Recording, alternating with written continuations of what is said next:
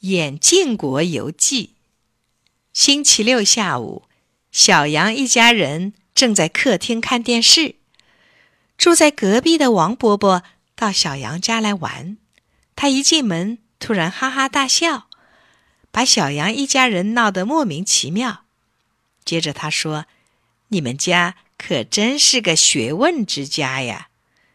小羊的爸爸奇怪地问：“这话怎么说？”王伯伯说：“您看看，除了小羊，你们每个人都是四只眼睛，挺有博士的派头嘛。”大家一听，你看我，我看你，哎呀，果真不错。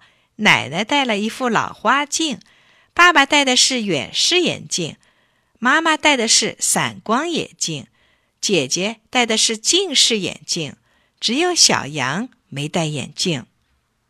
小羊看看奶奶，又看看爸爸，再看看妈妈和姐姐。王伯伯说的可真不错。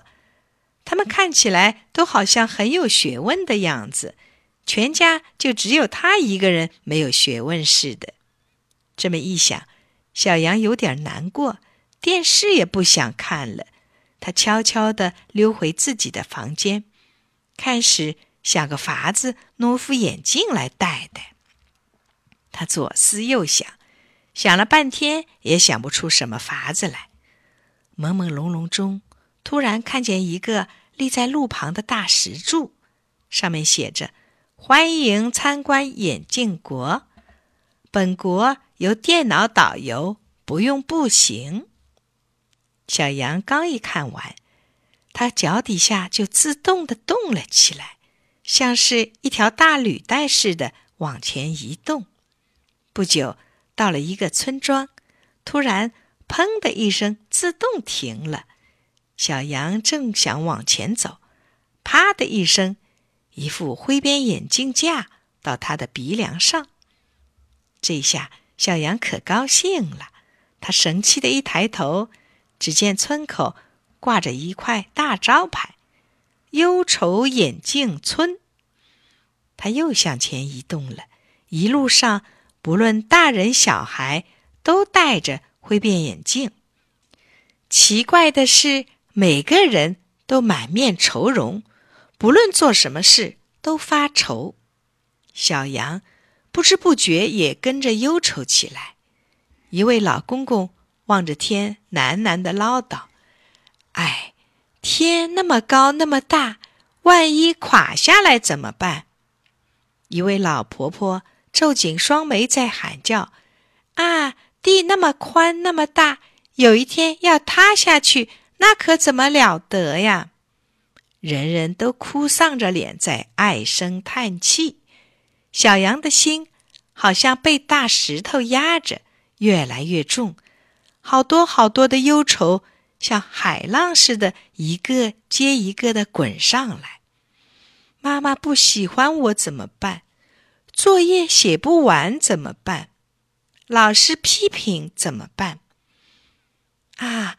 小羊突然大叫起来：“我不要忧愁，我受不了！”他突然这一叫完，眼睛就飞了。咚！一副紫边的眼镜又架到他的鼻梁上。